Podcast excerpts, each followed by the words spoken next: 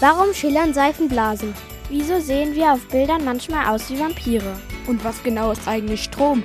Zusammen mit unserem Zeitungsmonster Kuschel sucht Theresa in diesem Kinderpodcast nach Antworten. Monster schlau und endlich verständlich bekommst du die Welt erklärt. Sonntag! Du weißt, was das heißt. Auf dich wartet eine neue Folge von Kruschel erklärt's. Wir starten gleich direkt mit einem eisigen Thema. Der weltweit größte Eisberg, der bewegt sich nämlich immer schneller und löst sich langsam auf. Was dahinter steckt, das erfährst du gleich.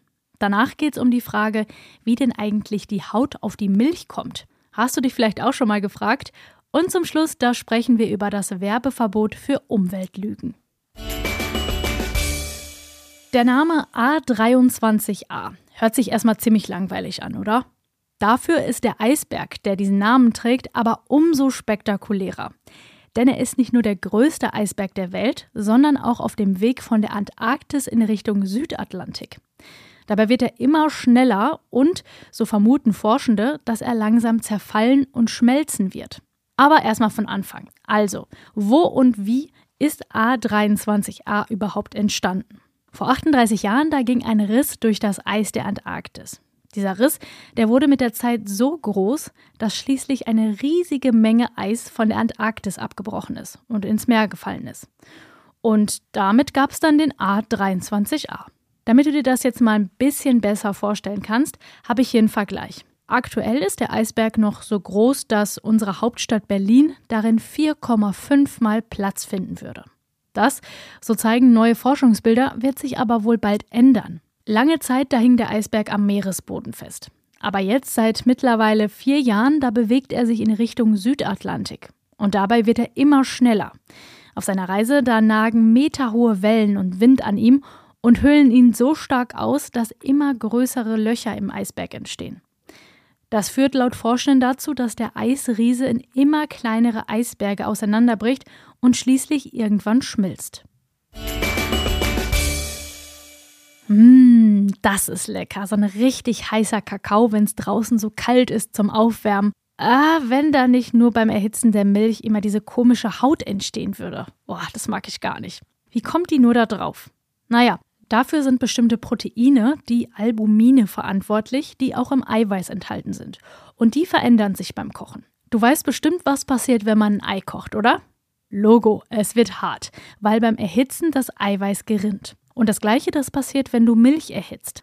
Bei 70 Grad Celsius, da gerinnt das Albumin, es setzt sich von anderen Stoffen in der Milch ab und sammelt sich als Haut auf der Oberfläche.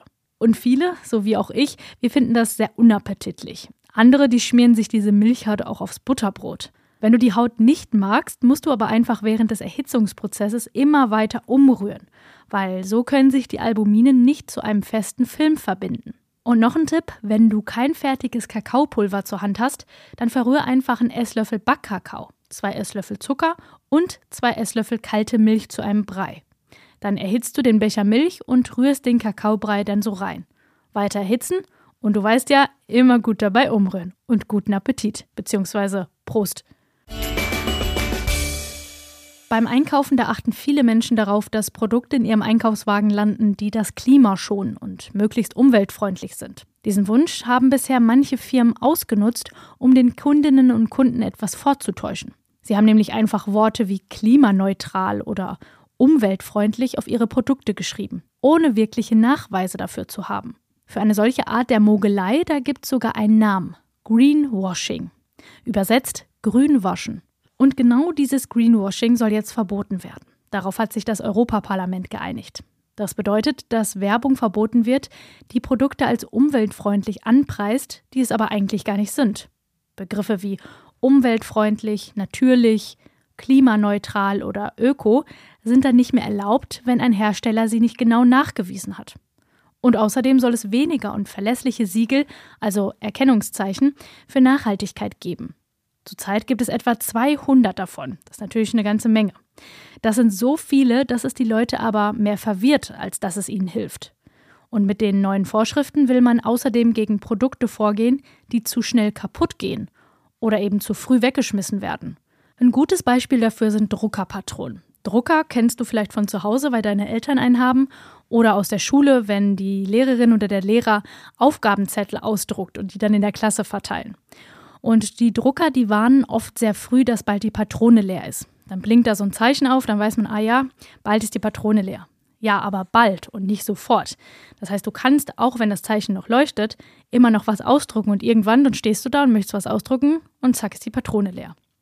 Damit das aber nicht passiert, wird eben oder dürfen eben in Zukunft nur noch die Patronen darauf hinweisen, wenn sie wirklich richtig leer sind.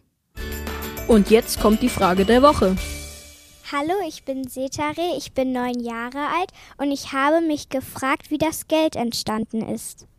Mit Geld, da können wir uns ja viele Dinge kaufen. Eine Tafel Schokolade zum Beispiel, ein Buch, ein Brötchen oder auch was Größeres wie ein Fahrrad.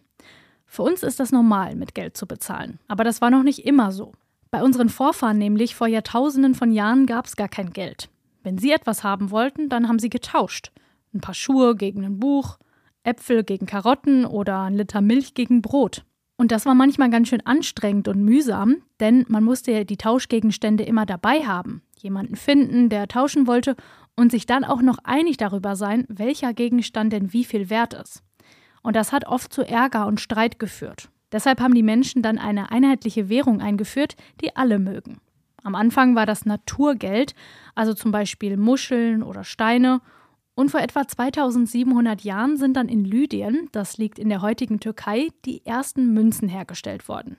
Dafür haben die Menschen Metallklumpen flachgeschlagen und eine Art Stempel von ihrem König drauf gedruckt. Und so wussten alle, dass das Metall auch wirklich echt ist. Und sagt Münzen, der war aber natürlich ziemlich schwer und ja auch voll unpraktisch, um ihn mit auf eine große Einkaufstour zu nehmen.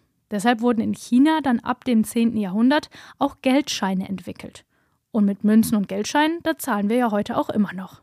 Und da sind wir auch schon wieder am Ende der heutigen Folge. Schön, dass du dabei warst.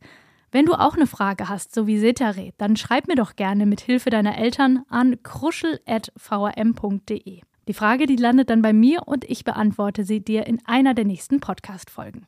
Bis bald! Kruschel erklärt's ist eine Produktion der VRM von Allgemeiner Zeitung, Wiesbadener Kurier, Echo Online und Mittelhessen.de. Redaktion Kruschel und Theresa Eickhoff. Ihr erreicht uns per Mail an kruschel.vrm.de.